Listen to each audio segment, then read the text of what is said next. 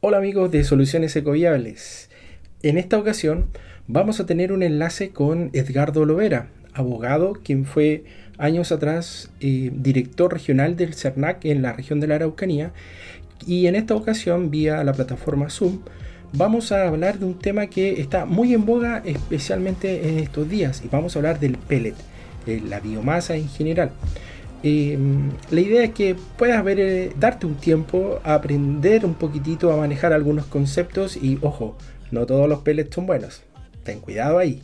Cuida tu estufa, no son baratas. Nos vemos después de la siguiente presentación. Hola, ¿cómo están amigos? Otro, otro capítulo más de Cosas y Casos. Soy Edgardo Lovera. En estos días que ha comenzado el invierno, una de las preocupaciones principales es calefaccionar la casa. Si bien es cierto, estamos en cuarentena y hemos aumentado el tiempo que estamos en nuestros hogares, eso implica también el decidir qué calefacción usar para bajar los costos y también para tener mayor calidad de vida. Si bien cierto, un, grupo importante de la población está pasando eh, problemas económicos, queremos dar una respuesta para aquellos que han tenido eh, la posibilidad de acceder a otros medios. Y hay una duda en la zona donde estamos, que es la novena región y principalmente en el sur de Chile. ¿Qué pasa con esto del pellet? Ya que hay muchos planes que han incorporado cambiar las estufas a leña por pellets y hay algunos que hemos hecho el esfuerzo económico para tener estufa de Entonces hoy día tenemos a Pablo Andrés Palma, es un gran amigo, él es ingeniero forestal, es de soluciones eco biosustentable o ecoviable, como olvida el nombre de la empresa Pablo, le vamos a preguntar bien, para que nos cuente un poquito del, del pellet y nos pueda aclarar a los que no sabemos nada de esto, de qué se trata y a los que quieran mudar de la eh, calefacción a leña al pellet o quieran variar de otra calefacción y llegar al pellet. Así que, hola Pablo, ¿cómo estás? Gracias por acompañarnos. Hola Edgardo, buenos días. Aquí estamos eh, y muchas gracias por la invitación a tu canal.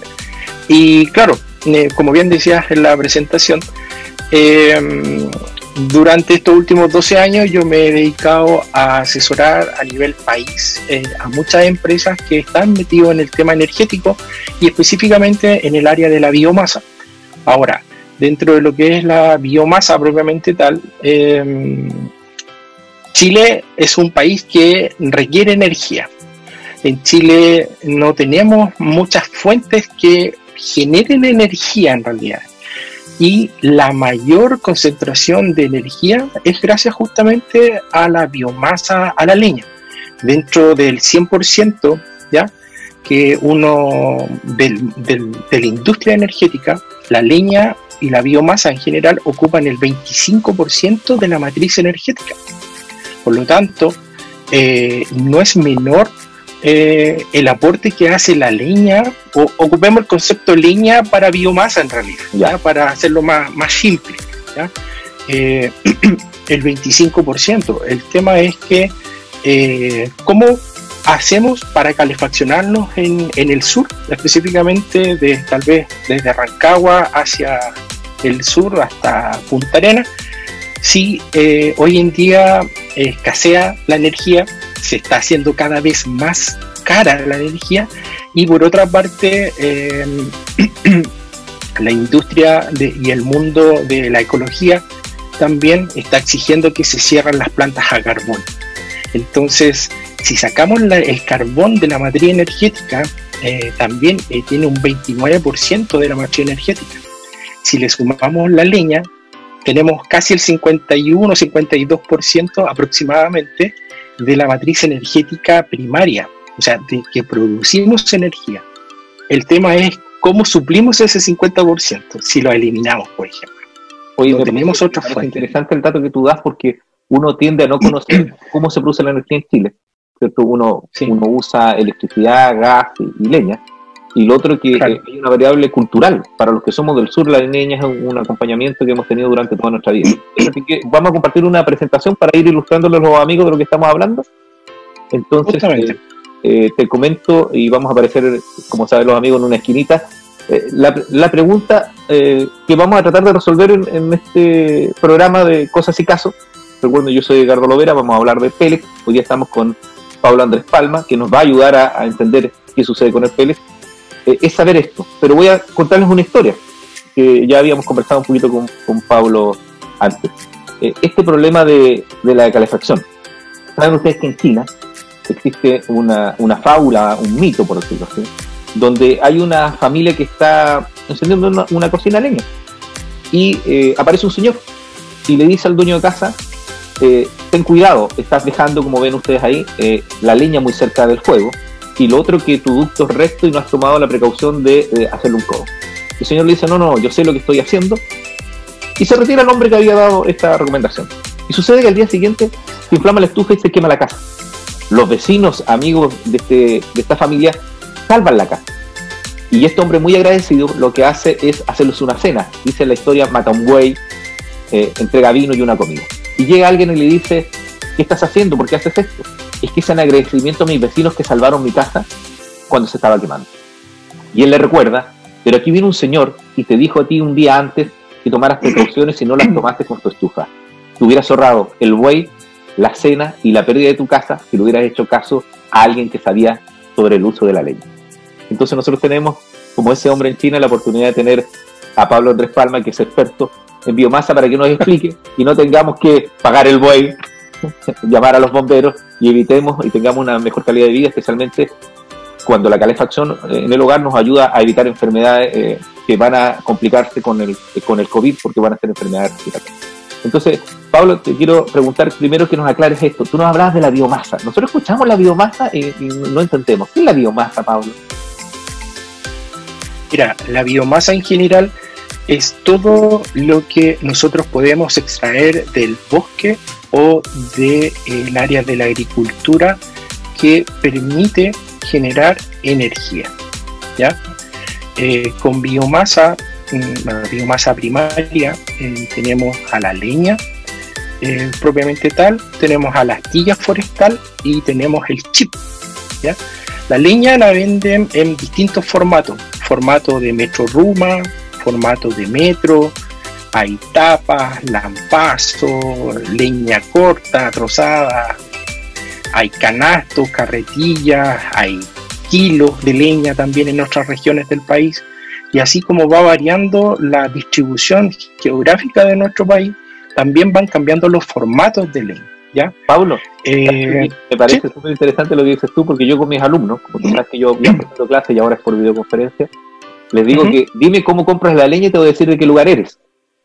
Justamente, sirve para identificar, por ejemplo, eh, el lugar de origen de una persona. Ahora, lo simpático de este tema es, por ejemplo, cuando alguien viene de, Santiago y compra leña y dice, oye, yo compré un metro de leña, ya, pero, eh, por ejemplo, se va a vivir a la zona de Concepción. Eh, ya, pero ¿qué formato compraste? ¿El metro corto o el metro largo? Y ahí dice, ¿qué? O en la zona de Puerto Montt, oh, yo compré cinco varas de leña. ¿Varas? ¿Qué es eso? Varas. Resulta de que la vara es una unidad de medida que se da solamente en esa zona y que 4,5 varas equivalen a un metro cúbico de leña que se vende en Temuco. ¿Ya?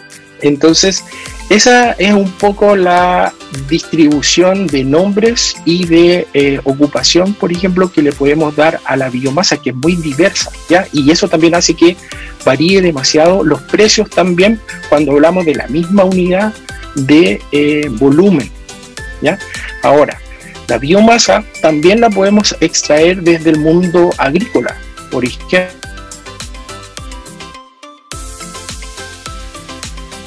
yo te estoy escuchando. Pablo tiene que haber tenido alguna dificultad con la señal, pero lo vamos a retomar.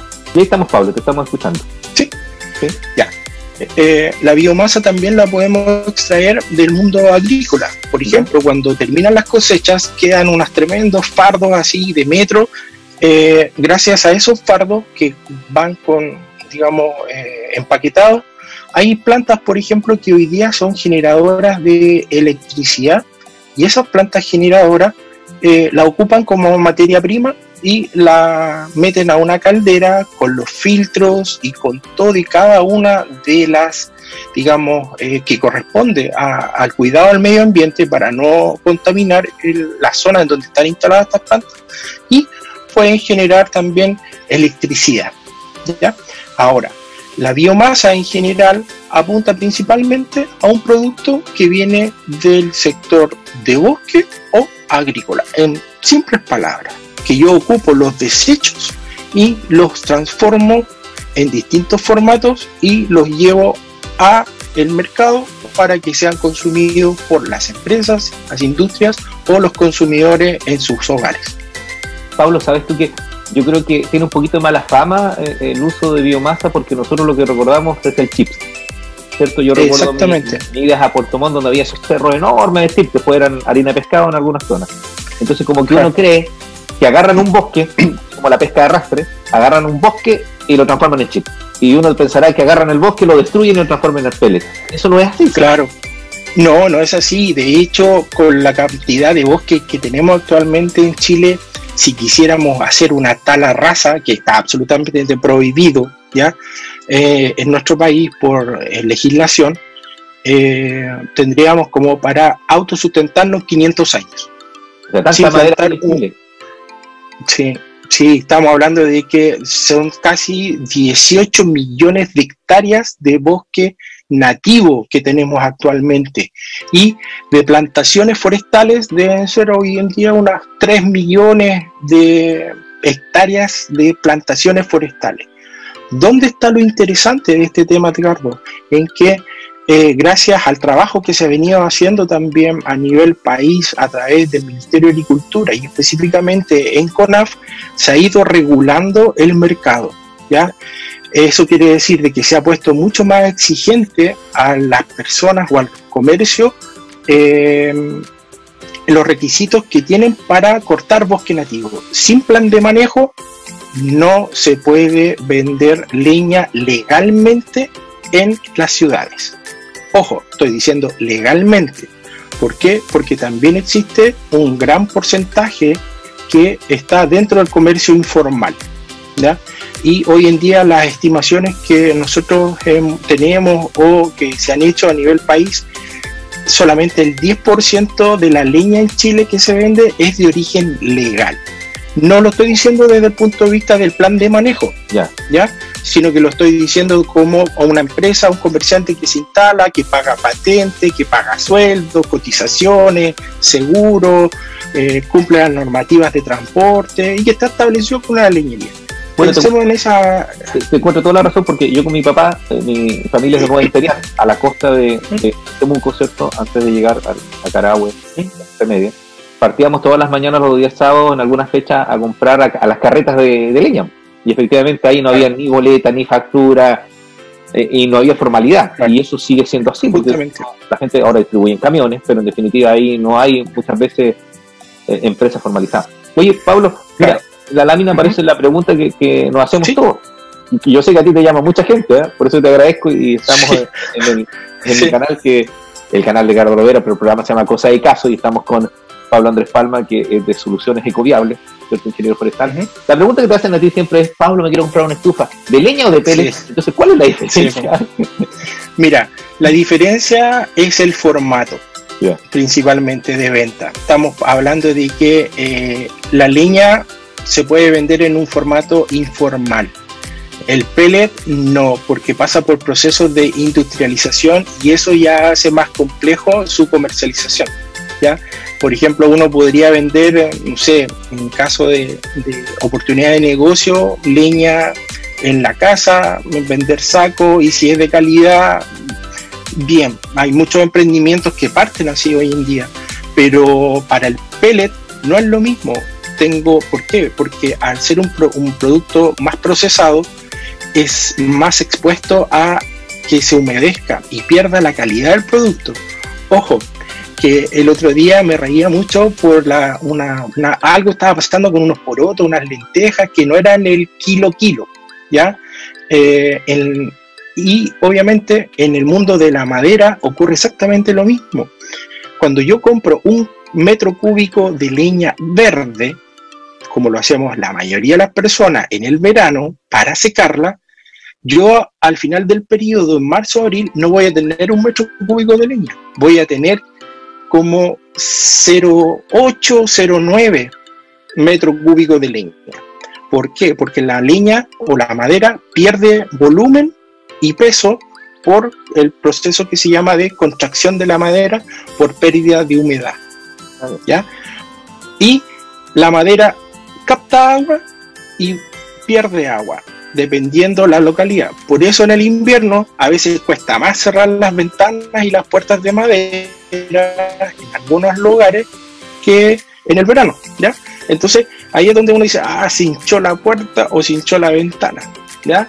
En el invierno es más, a veces es más frecuente ver estos procesos de repente en algunos lugares, ¿ya? Y eh, en la línea y el pellet ocurre algo similar. El pellet, ¿qué es el pellet? Es también madera, es leña, ¿ya? Pero en diminutas eh, porciones, en pellet, digamos, en pastillitas chiquititas o en cápsulas, que en Chile se fabrican en dos dimensiones, de 6 milímetros y de 8 milímetros. Ah, yo no sabía que estaba dimensionado y que habían distintos tamaños. Exactamente, está dimensionado según el uso. ¿Por qué? Porque el pellet también es de uso industrial. Ah, Por lo tanto, las eh, estufas o calderas que ocupan pellet eh, hacen la diferencia con respecto a eh, la dimensión del, del pellet. Entonces, por ejemplo, el 8 milímetros está pensado en una producción industrial y el de 8 milímetros en producto residencial. Ahora, en Chile, para que más o menos quede claro este tema, la leña, yo corto el árbol, cae, yo lo trozo, lo pico, lo parto, lo seco, lo, em, lo pongo en un envase y sale al consumidor. En el pellet, ¿qué es lo que pasa? Tengo el mismo árbol, por ejemplo, ese pino origón que está detrás mío, ¿ya? Ese mismo pino origón cae y se va a la industria del acerrío. Ya. Eso quiere decir de que es la industria forestal primaria la que hace su aporte en este tema. Y aquí vemos que eh, eh, el desecho de la fabricación o la elaboración de puertas, ventanas, madera cerrada es la viruta y el acerrín. Esa materia prima pasa a ser la materia prima para la elaboración. Por lo tanto, aquí hay una cadena productiva si desaparecen los aserraderos o las empresas que se dedican, por ejemplo, en la región del Biobío y del Maule a fabricar puertas, ventanas, va a bajar el volumen de materia prima para la industria del pellet, lo que podría ocasionarnos también por ahí un déficit de stock en, en oferta. O sea que también económicamente para estos aserraderos fue negocio que llegara a la industria del pellet porque le compraban lo que para ellos era basura. Exactamente, y bajaban los riesgos de incendio ah, en el verano. Por lo tanto, una cosa va ayudando a la otra. Entonces, la gente tiene que sacarse de la cabeza de que las industrias que fabrican pellets, ¿ya? Eh, cortan el oregón que está detrás mío ¿Eh? y lo pasa una máquina entero con RAM y todo y sale chip. claro, eso es lo que pensaba. El pellet. No, no es así. ¿Existe esa tecnología? Sí la existe, pero todavía no se ha podido implementar acá en Chile porque eso genera unos costos pero de inversión altísimos. Solamente eh, países mega desarrollados como Alemania, Francia, España o Inglaterra se pueden dar el lujo de tener ese tipo de tecnología. Existe, pero acá en Chile todavía no ha llegado. Oye, eh, tengo otra duda, mira, entonces ya solucionado lo del pellet, sabemos que el pellet va a depender del formato con la leña, yo siempre digo, yo mm, yo dejé la leña para colaborar con la contaminación hace más de 10 años, pasé a la estufa láser, me había criado con estufa parafina, y después hice un esfuerzo económico y me compré el pellet y me ahorré espacio, eh, una calefacción muy similar a la, leña, porque es leña, tú me, ya me explicaste que es leña, estoy juntando mis lucas para tratar de comprarme la cocina pellet, ya va a faltar alto ahora porque estamos todos con problemas económicos, así que eso va a quedar para un proyecto muchos años después. Pero el, punto es que la gente dice, me compré la estufa, especialmente ahora que hay substituto y te cambian, y dice, oye, se echó a perder, eh, no calienta bien. ¿Qué pellet hay que comprar y qué pasa con la estufa? Eh, ¿Sirve cualquier pellet para una estufa? No, no te sirve cualquier pellet. ¿Por qué? Porque, por ejemplo, hay empresas que traen estufas chinas, ¿ya? ¿ya? Eh, sin licencia de fabricación. Porque hoy no trae cosas de China, pues. pongámonos en el. Eh, mira, sé que están vendiendo una estufa a pellet eh, y la diferencia parte eh, del equipo en el precio, el costo del equipo. Pensemos que hoy en día en el mercado chileno no se pueden vender equipos de calefacción que no tengan el sello de certificación por la Superintendencia de Electricidad y Combustible, sean eléctricos, a parafina, a gas o biomasa propiamente tal. ¿ya? Y ahí cabe las estufas a pellet y las estufas a leña. todas se venden con un sello de certificación que le dan la garantía al consumidor de que ese equipo cumple la normativa de seguridad para la vivienda y también cumple la normativa para evitar contaminar. Ese famoso SEC. Ahora, el SEC, que viene un sello QR eh, en, la parte trasera o delantera, lateral, a veces eh, uno escanea y ahí sale la base técnica del equipo que uno está comprando. ¿Qué es lo que ocurre con las estufas a pellet? La diferencia entre la leña y el pellet principalmente va a estar dada hoy en día en que los equipos a pellet necesitan energía secundaria para funcionar. Necesitan electricidad. Por lo tanto, tú estás considerando aquí un delta de consumo eléctrico que va a aumentar en tu casa. Y específicamente en temporada de invierno, en donde eh, aumentan las tarifas porque nos cobran, la industria eléctrica nos cobra el sobreconsumo eléctrico. ¿Ya? Ahora, ese es un punto que hay que considerarlo, y que cuando uno salta de la leña al pellet, eh, la cuenta de la luz en la casa debería subir mm, en promedio los ocho meses que dura el invierno acá en el sur, eh, unos eh, entre 10 mil, 12, 15 mil pesos en el peor de los casos, pero va a depender de la potencia con la cual yo ocupo el equipo y también las horas de uso. ¿Ya? Una estufa a leña yo la puedo tener 24 horas encendida, sin ningún problema. Y mi costo energético va a ser tener leña seca certificada, que me asegura que yo no estoy consumiendo leña húmeda. ¿Y Pablo, una, consulta antes que sigamos con la estufa pellet. ¿Sigue siendo la leña combustible más barata?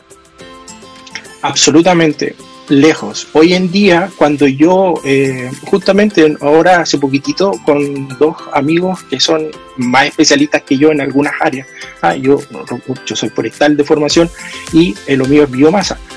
Eh, hicimos una tabla de conversión eh, de los distintos tipos de calefacción y la sacamos ahora, la subimos ahí a la plataforma de soluciones ecoviables. es un referencial. ¿Nos das, ¿Nos das las direcciones de tus plataformas y así las subimos también cuando eh, Sí, estamos, estamos en todas las plataformas, Facebook, Instagram, YouTube y Twitter, estamos como soluciones ecoviables. Ahí nos van, nos van a encontrar y estamos subiendo PDF o estamos subiendo videos en donde estamos empezando también a educar a la población, porque estamos súper convencidos nosotros de que aquí el éxito está dado principalmente por educar a las personas. Si educamos a los consumidores, en el caso tuyo, tú siempre has estado trabajando en ese tema, eh, si educamos a la población, si educamos a los niños, los niños les traspasan esta información a los papás, eh, y si educamos también a los adultos mayores, eh, vamos a tener un consumidor responsable. Y ese consumidor responsable sabe tomar buenas decisiones. Yo aquí en ese aspecto quiero tomarme un, segundito también este tema, Edgardo, porque nosotros esta tabla que subimos comparamos eh, una vivienda de 53 metros cuadrados, ¿ya? Con aislación térmica y sin aislación térmica. ¿Ya? Los resultados fueron abismantes. ¿ya? Voy a hablar solamente el ítem con aislación térmica para que no sea tan escandaloso las cifras que, nos dieron. ¿ya? Eh, una vivienda de 53 metros cuadrados con aislación térmica ahorra un 30% en invierno del consumo energético. Es mucho. ¿Por qué? Porque en el caso de una vivienda que ocupa leña o pellet, ¿ya? Tú al año ocupabas 10 eh, metros cúbicos de leña, Tú esos 10 metros cúbicos vas a bajar a 7. Pero si tu estufa o tu calefactor, en este caso, está certificado y cumple la normativa, ahorras un 30% más de consumo. Por lo tanto, tú estás llegando casi a un 50% de tu volumen anual de consumo, lo que te libera un 50% de presupuesto para comprar materia prima de mejor calidad. Pues sí. Y hay que pensar que con la crisis económica que se nos viene post-COVID el próximo año, una de las medidas fuertes que queremos tener es aumentar los fondos para aislamiento térmico porque va a evitar en nuestra zona. Exactamente. Aquí. La mitad del país.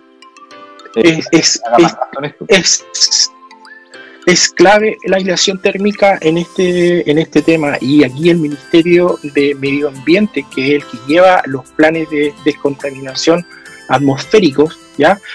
Eh, requiere también el trabajo mancomunado del Ministerio de Vivienda y Urbanismo para lograr eh, poder aislar térmicamente las viviendas. Por lo tanto, en el caso de las estufas, ¿ya? Eh, las estufas a pellet, cuando yo paso del pellet, o sea, de la leña al pellet, aumento mi presupuesto. ¿Por qué? Porque el consumo de pellet es más caro. ¿ya? Eh, una estufa a leña con una vivienda aislada térmicamente, yo voy a ocupar 26 mil pesos mensuales. ¿ya? Hablando leña certificada, que es la más cara del mercado y que tiene una tremenda cadena de valor de producción. ¿ya? Eso quiere decir de que da boleta y si da boleta yo le puedo reclamar al comerciante y él si tengo algún problema, va y me la cambia. Está obligado porque tiene que atender a la ley del consumidor. Estoy comprando un producto seco, bajo 25% de humedad, estoy cumpliendo la normativa CONAFI, la ley de bosques en Chile y las normas legales de cualquier comerciante. Por lo tanto, eso mismo se aplica para el pellet. ¿ya? Ahora, el por qué eh, se consume más pellet de repente en algunas casas es por el simple hecho de que la composición de los hogares es muy variada. Tenemos familias base con niños, papás y también abuelos, ¿cierto? El tema es que hay hombres y mujeres.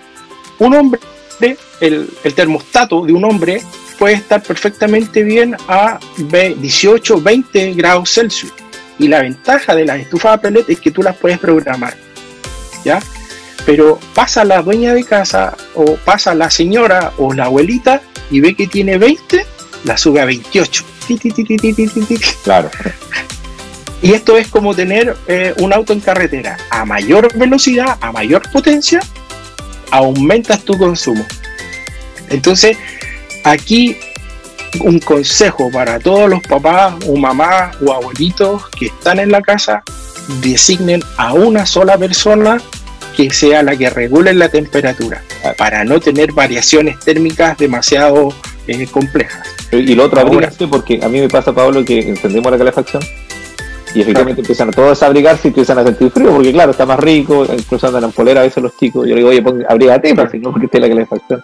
Claro, tenemos esta eh, yo recuerdo a mis amigos de Canadá, por ejemplo, que ellos andan con camisa y se abrigan mucho para salir, una cultura que no tenemos nosotros en Chile, de abrigarnos para salir y, nosotros soportamos el cambio de temperatura. Y otra cosa que uno descubre con el revestimiento es que uno pasó mucho frío sin darse cuenta antes. Porque Justamente. el solo hecho de que, eh, de que parches bien tus paredes, de que pongas aislamiento, de que te preocupes de las entradas de las puertas, las ventanas, te hace sentir más calefacción. Pablo, pero volviendo a la estufa, eh, sí, sí. yo te escuché en la entrevista a la radio que, fue muy exitosa eh, hace unos días atrás, que tú decías, acepte primero compre el producto que le recomienda la... El fabricante de la estufa, claro. Eh, ¿Por qué? Porque las estufas vienen con distintos componentes. Ya viene el componente eléctrico y el panel de control, que eso lo, lo, lo estandariza el fabricante de la estufa. ¿ya? Y eso eh, viene con sensores y eso se hace a través de una maquinita o un computador que se conecta a la, a la estufa y cuando se tiene que hacer la mantención anual que es obligatoria, ¿ya? Porque está dada el uso de una estufa en base al número de horas de uso. ¿ya? Por ejemplo, hay algunos equipos que ocupan ampolletas, te dice el fabricante, la ampolleta dura mil horas de uso. Y a las mil horas tú tienes que cambiar la ampolleta porque se te va a quemar, ¿cierto? En estos casos, las estufas vienen eh, garantizadas eh, de fábrica para, no sé, unas 2.000 horas de uso ¿ya? al año. Eh, entonces tú tienes que llamar al servicio técnico, va el técnico autorizado por la empresa y la superintendencia de electricidad y combustible. Ojo, aquí no existen maestros chasquillas. ¿ya? Por lo tanto, estamos hablando de que un equipo parte en los 700, 800 mil pesos y tenemos estufas a pellet con diseño que son realmente unas obras de arte que están sobre los 3 o 4 millones de pesos. ¿ya? Entonces, no es decirle a don Lucho que viene a limpiarme eh, la chimenea, la estufa a leña, que me venga a recalibrar la estufa a pellet, porque don Lucho es muy probable que no tenga la una, el conocimiento y la, la implementación para lograr y hacerlo. Eso por una parte. Por otra parte también está el pellet que ocupo yo en el equipo. ¿Por qué? Porque como vienen graduados y vienen hechas con distintos tipos de materiales, por ejemplo, eh, yo no le podría colocar un pellet de mala calidad a la estufa. ¿Por qué? Porque voy a dañar los componentes de combustión. Nosotros una vez hicimos un experimento con también con un equipo a línea, eh, perdón, a pellet, eh, en donde se hizo un, ahí una cosa con carbón y desechos agrícolas. Eh, se veía súper bien, prometedor, porque era un poco la idea poder eh, hacer un, un, pellet de bajo consumo ocupando desechos agrícolas, que hay mucho en esta región, sobre todo en el verano, y darle un uso alternativo a estas cosas y sumarlo a el, al cijo o al, al, a la que queda del, del carbón. ¿ya? un, emprendedor que quiso hacer una, una, de estas y claro, resultó de que eh, lo complejo es combinar ahí eh, qué porcentaje de esto y porcentaje del otro para poder sacar un pellet de muy buena calidad. El problema es que si va muy sucio el pellet, se empiezan a generar como costras, es como piedras volcánicas en los quemadores. Yo lo, lo y, y, perdona Pablo que te diga dos datos, mira. Yo vi un señor que presentó un proyecto de pellet con eh, cáscara de avellana. Sí. De acuerdo. Pero cuando yo hice mi estufa de pellet, porque también aquí hay una cuestión que es relevante para la clase media, 600 lucas es una gran inversión. En corto plazo. Absolutamente de acuerdo. ¿Cierto? Sí. Y, nosotros no tenemos el cuidado, por ejemplo, con el computador. El computador siempre es caro para uno. Eh, y no hacemos una mantención anual que es limpiarlo eso no, no, tenemos la cultura. Me imagino que con el pellet tampoco. Pero a mí me pasó lo que tú dices. Y una vez cambió el pellet y en mi estufa de pellet, como le tomo fotos por el interior para poderlo limpiar, había esta costra. En realidad parece al volcán, ¿cierto? Tú dices que costra volcánica. Y tú me claro. una vez que tenía que tener cuidado porque, así como cuando uno sabe que con carbón eh, natural versus carbón de, leña se puede hacer asado porque con el otro podéis quemar el pancho, lo que te decían siempre los papás, no sí. carbón de lo que sí. Eso tiene que ver con la fuerza calórica. Eso también afecta a los equipos. Absolutamente. De hecho, eh, en, Chile hay 18 marcas de pellet eh, hoy en día en el mercado. ¿ya? De esas 18 marcas de pellet ya se hizo un estudio y justamente se hizo acá en Temuco, en la, eh, lo hizo la Asociación de Consumidores del Sur de Chile junto con la Universidad de la Frontera. ¿ya? La Escuela de Ingeniería Industrial me parece mucho que fueron los que hicieron este, este, este estudio y midieron las calidades de los pellets, ¿ya? En base a lo que se mide en el estándar, que es porcentaje de mm, residuo, ceniza, eh, gases que se queman, eh, contaminación y una serie de factores. Y ahí se hizo un ranking de pellets en donde esto también se traspasó un poco a las empresas para que lo colocaran en sus bolsas, ¿ya? Porque las empresas eh, que venden pellet tienen que dejar bien claro qué es lo que están vendiendo. Claro. ¿Ya? Por lo tanto, tienen que colocarle también la recomendación, dice de que en una estufa, eh, por ejemplo, eh, existen rangos de calefacción que soporta el equipo, que puede ser, ponte tú, 5 gigacalorías a 10 gigacalorías. O cómo vamos a tener que empezar a acostumbrarnos al nuevo concepto, va a ser en kilowatt. Todo se va a llevar a kilowatt, según el Ministerio de Energía. Es más, Por lo tanto, lo porque hay más costumbre con la cuenta de la luz y todo eso. Claro, se va a llevar todo hacia allá. O sea, por ejemplo, uno va a decir, deme 500 kilowatts de leña, por favor, o 5000 kilowatts de pellet. Esa es como va a ser, y obviamente eh, va a ir todo también en base a volumen, ¿ya? Pero en ese aspecto, eh, en el caso del pellet, eh, apunta a que eh, uno tiene que tener mucho cuidado. ¿Por qué? porque si yo compro un pellet que genera más energía, puedo quemar los sensores y puedo quemar los equipos de combustión de la estufa pellet. Y si se quema eso, chao estufa, chao millón doscientos, chao millón trescientos que vale el equipo. Ah. Y no hay vuelta atrás, porque eso no lo cubre la garantía. Tengo una anécdota de ese tema. Eh, hace tres o cuatro años atrás, una señora acá en un barrio de estos, acá, más sectores más acomodados en Temuco, en el verano hubieron unos días que hubo mucho frío, en febrero me acuerdo. Y salió a comprar pellet y no había pellet en el mercado en febrero en Temuco. ¿Qué es lo que hizo? Agarró, compró en el supermercado una bolsa de carbón, ¿ya? Con un martillo, lo trozó, lo picó, lo hizo como harina, pellet chiquitito y lo echó al estanque del carbón, lo echó al, cubículo de la estufa a pellet. Eh, a pellet y resultó de que funcionó y a los 5 minutos la estufa colapsó. Se quemó, superó las gigacalorías del pellet, el carbón obviamente, y eh, que es mucho más energético, ¿ya? y eh, quemó todos los sistemas y, toda la cuestión. Después ella quiso pasar gato por liebre de que el pellet que había usado era de más era de mala calidad, pero ahí fue el técnico y vio y que había puro carbón Y bueno, lamentablemente se mató a la, a la estufa. Pablo, para, para, ir concluyendo, no quitarte más tiempo, además porque es día sábado, estamos grabando en un día sábado, por eso te agradezco, estamos en Cosa y Caso, yo soy Edgardo Lovera y está con nosotros Pablo Andrés Palmas de Soluciones Ecoviables.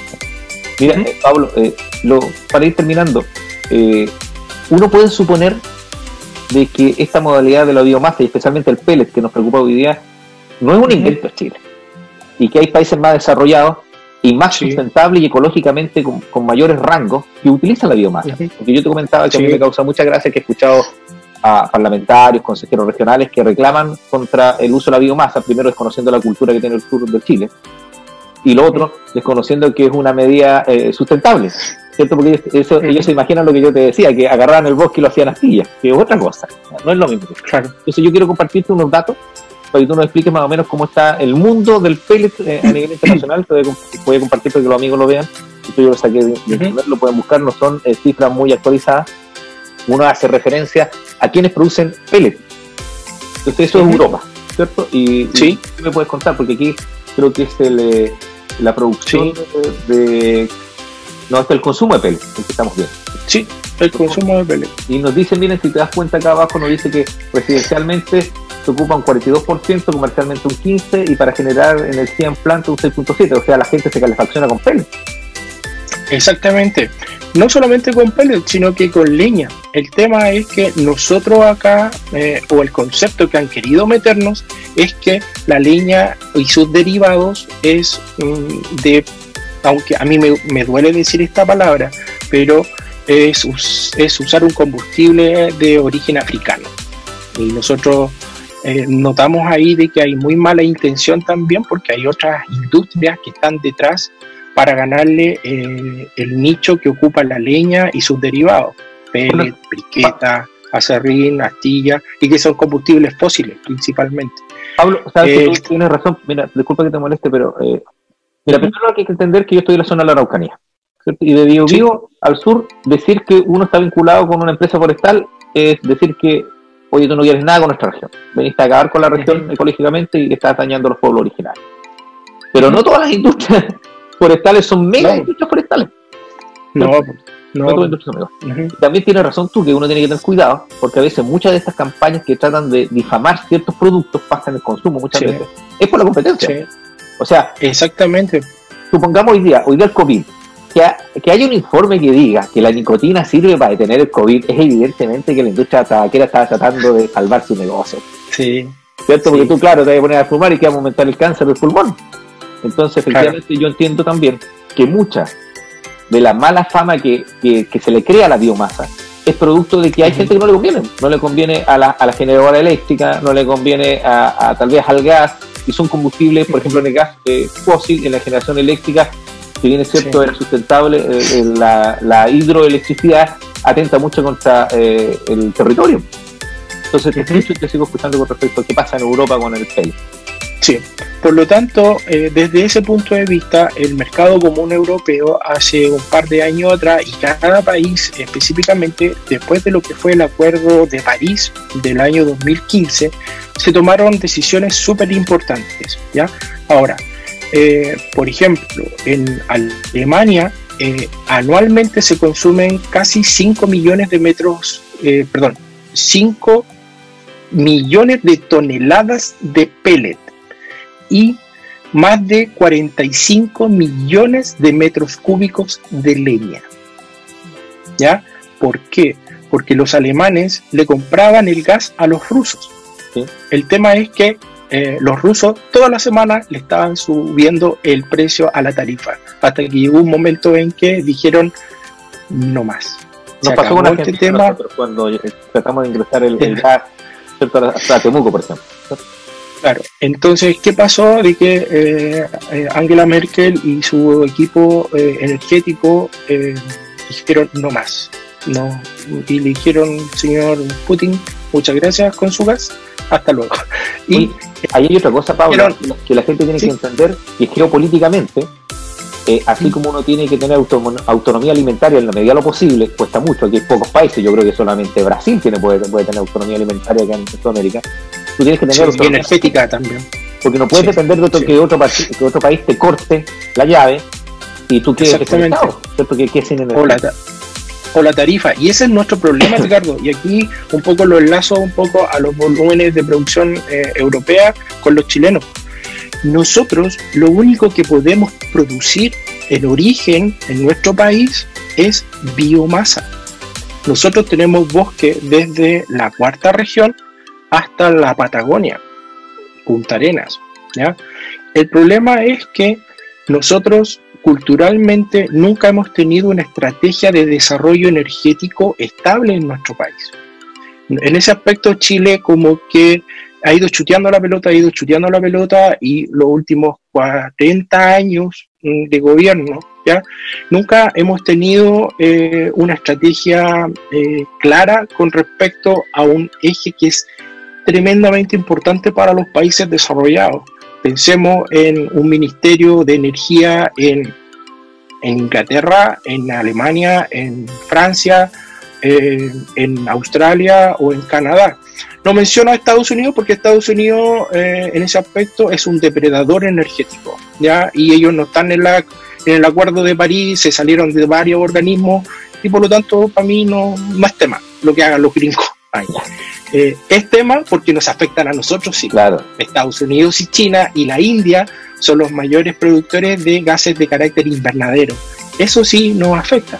Pero ojo, Chile, el aporte que hace a los gases de invernadero es del 0,01%. Es nada. ¿Ya? El problema es justamente eso, de que no tenemos independencia energética y nuestra nuestro modelo de desarrollo está basado en energías fósiles. Pensemos en carbón mineral, ¿ya? en gas y petróleo. El tema es que si los países productores de petróleo suben, bajan, suben, bajan, el, nos genera así un, malestar en nuestra economía, eh, digamos, de país y también en, la economía familiar o en la economía familiar campesina, como digo yo, eh, digamos, eh, acá en la región. Pablo, ¿sí? es para explicarle a los amigos que en la pantalla están viendo la producción de pellets que tiene Europa.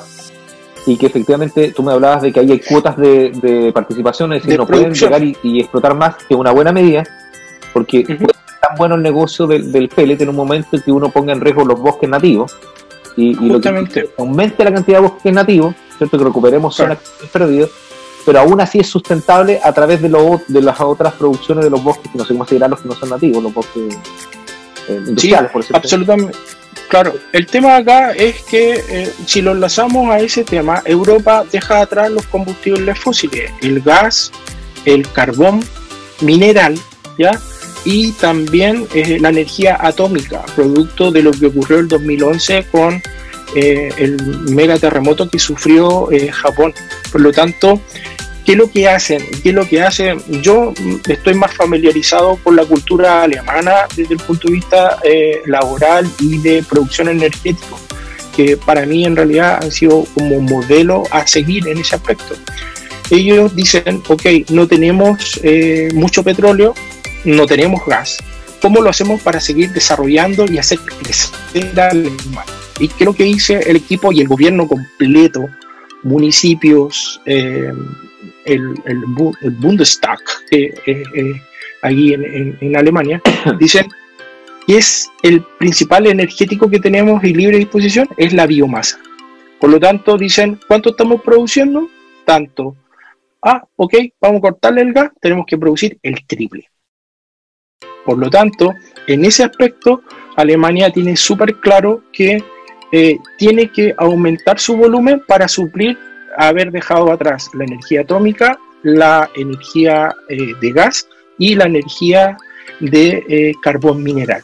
Y eso hace de que hoy en día Europa se esté transformando en un continente verde. ¿Por qué? Porque la energía que viene del bosque es renovable. Tú cortas un árbol, pero en Chile, por ejemplo, si tú cortas una hectárea, estás obligado por ley a reforestar esa hectárea. Ahora, es cierto que algunos dicen, no, pero que están cortando el nativo, el nativo, el nativo. Mm, el pellet, ¿tú sabes de qué se hace? No, lo tengo claro. Ya, si yo a ti te digo como ex consumidor de leña, ¿cómo encuentras tú la leña de pino? ¿Es buena, es mala? Encuentro que era mala. Es mala, ¿cierto? Y ahora tu experiencia con el pellet, ¿cómo lo encuentras? Es buena es una buena Es, es, como lo mejor que han inventado, ¿cierto? lo mejor del mundo mundial. claro. El pellet se fabrica en Chile con eh, solamente pino, pino radiata, porque en Chile solamente tenemos industria primaria forestal del acerrío con pino radiata.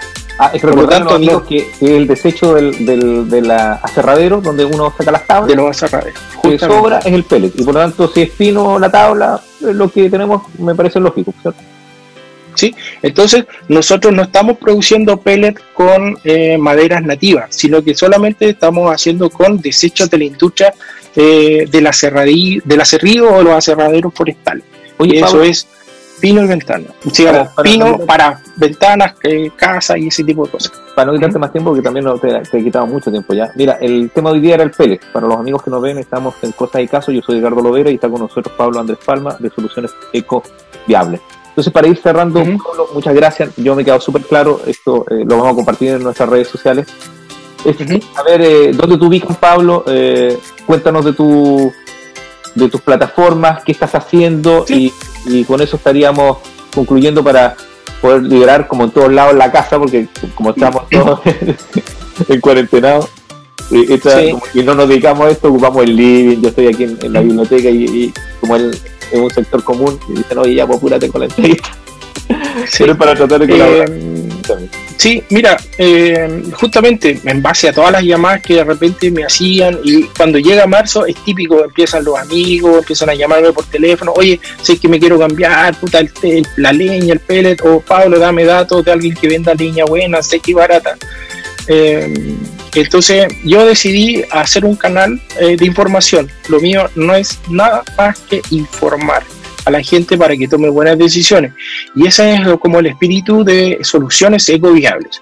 Lo pueden encontrar en YouTube, en Instagram, en Twitter y también en Facebook, ¿ya? Pero las fuentes y las redes más fuertes que tenemos actualmente son Instagram y YouTube, ¿ya?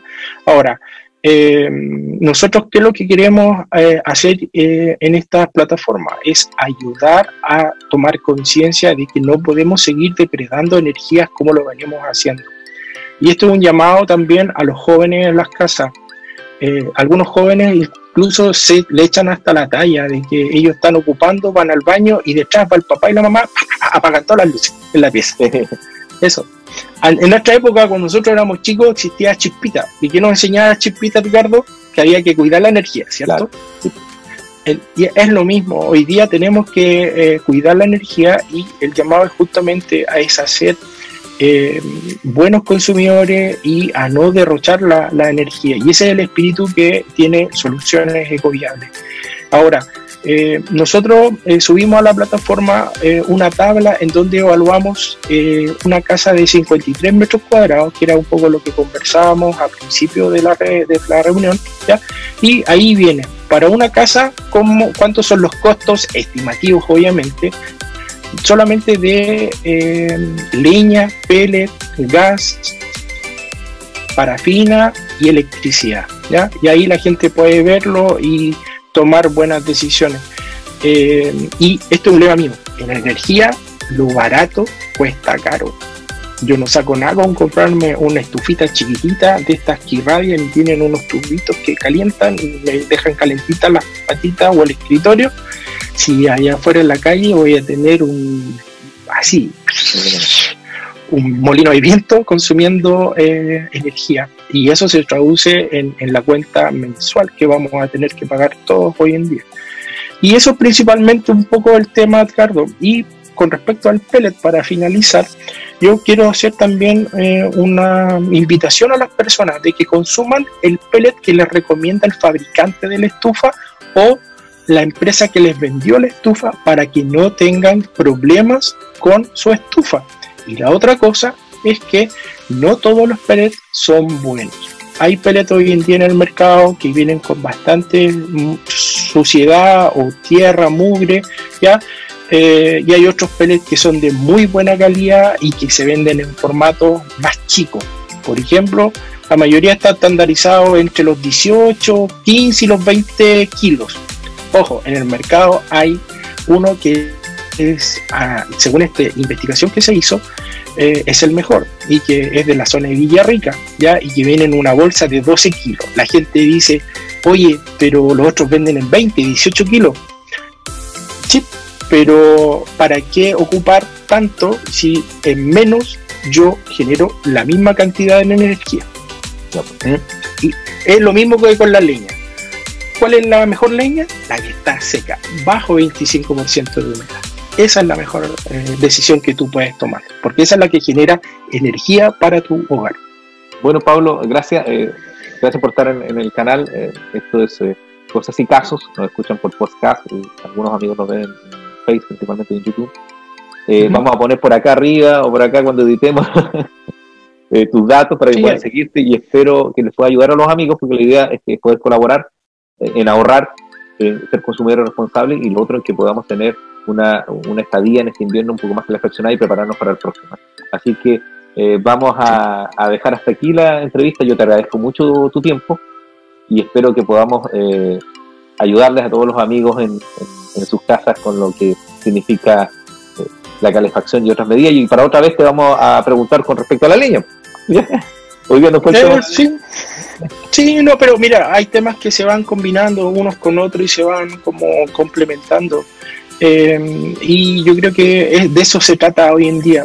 Hay muchas cosas que yo todavía no sé, no las manejo, eh, pero en materia de renovables sí me he ido metiendo y creo que Chile no solamente eh, tiene la obligación de desarrollarse con energía de biomasa, sino que la renovable, y para allá va el tema.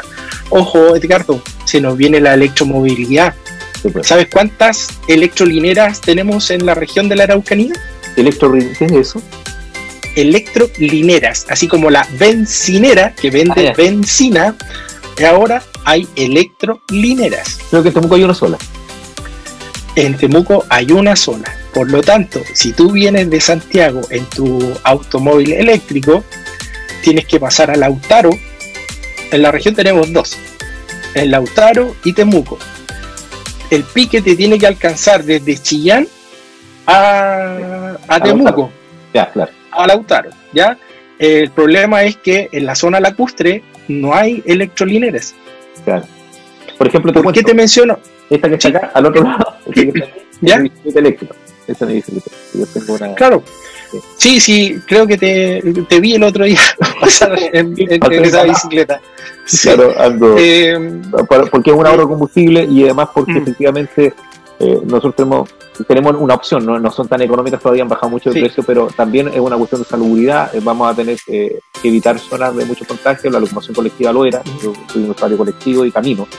Y pasé a la bicicleta también para poder llegar a mayores distancias, es una buena experiencia. Así que podríamos hablar de eso también, de electromovilidad. Mira, yo, ¿por qué te tocaba el tema, Edgardo? Porque eh, en nuestra región nosotros tenemos el concepto de pobreza energética que está relacionado al modelo de producción de energía eléctrica acá, ¿ya? Eh, es temazo el tema ese. ¿ya? Hay harta investigación, la Universidad Católica, la Universidad de la Frontera han generado mucha información base con respecto a este tema y por qué la Araucanía no se puede desarrollar. Pero pensando en el tema de la electrolinera, si alguien viene de Santiago en su auto eléctrico, tiene que llegar a Lautaro o tiene que llegar a Temuco. En Villarrica, Pucón, no hay. Pensando en la gente que viene de vacaciones a la zona, en invierno y en verano. ¿Cuál es el problema? De que el sistema de generación eléctrico en la zona lacustre no es estable. Y si tú le sumas el componente de autos eléctricos, va a aumentar el nivel de consumo el de, energía. Por lo tanto, a muchos nos ha pasado de que cuando vamos de vacaciones o estamos en la zona, no hay luz en Pucón ni Villarrica, se corta. ¿Por qué? Porque a las 6 de la tarde todo el mundo prende el hervidor eléctrico y se corta la luz. Pues. Entonces, es temazo que se nos viene encima. ¿ah? Así que, por eso digo, las renovables son las que van a empezar a mover eh, la región y tenemos que ser actores importantes en este aspecto. Bueno, Pablo, te, agradezco entonces para ir concluyendo y vamos a, agendar tus temas. Un gusto que nos hayas eh, acompañado. Y así que amigos, los espero en, otro capítulo más de Cosas y Casos. Yo soy Edgardo Lovera y es nuestro aporte para poder desarrollar un poquito la sustentabilidad y conocer más de los modelos de calefacción. Así que muchas gracias a ustedes. Un poco largo el diálogo, pero creo que es una conversación muy importante en estos días en donde estás ocupando pellet, tienes que cuidar tu máquina, te recomiendo que leas los prospectos que vienen en las bolsas, fíjate es la kilocalorías que genera el pellet para que no puedas dañar tu equipo. Hazle las mantenciones que corresponden. Es obligatorio calibrar el equipo de pellet todos los años. Asume de que nadie más va a cuidar tu estufa a pellet si no lo haces tú. La recomendación es que también sea el papá, la mamá o un adulto, uno solo, que regule el termostato de la estufa para que no tengan alzas en el consumo. Recuerda de que pasar de la leña al pellet implica un salto también en el presupuesto. Es más moderno, más cómodo, pero lamentablemente sale un poco más caro. Y recuerda siempre, en energía lo barato cuesta caro. Comparte la información en, mediante nuestras redes sociales. Y si te gustó, déjanos un like. Y suscríbete a nuestro canal. Ojo, estamos compartiendo información e hicimos la comparativa de la vivienda de 53 metros cuadrados con y sin aislación térmica. Se viene el próximo video. Te damos las gracias nuevamente por estar suscrito a nuestro canal. Comparte la información si te gustó. Y, como siempre, buenos días, buenas tardes y buenas noches. Chao.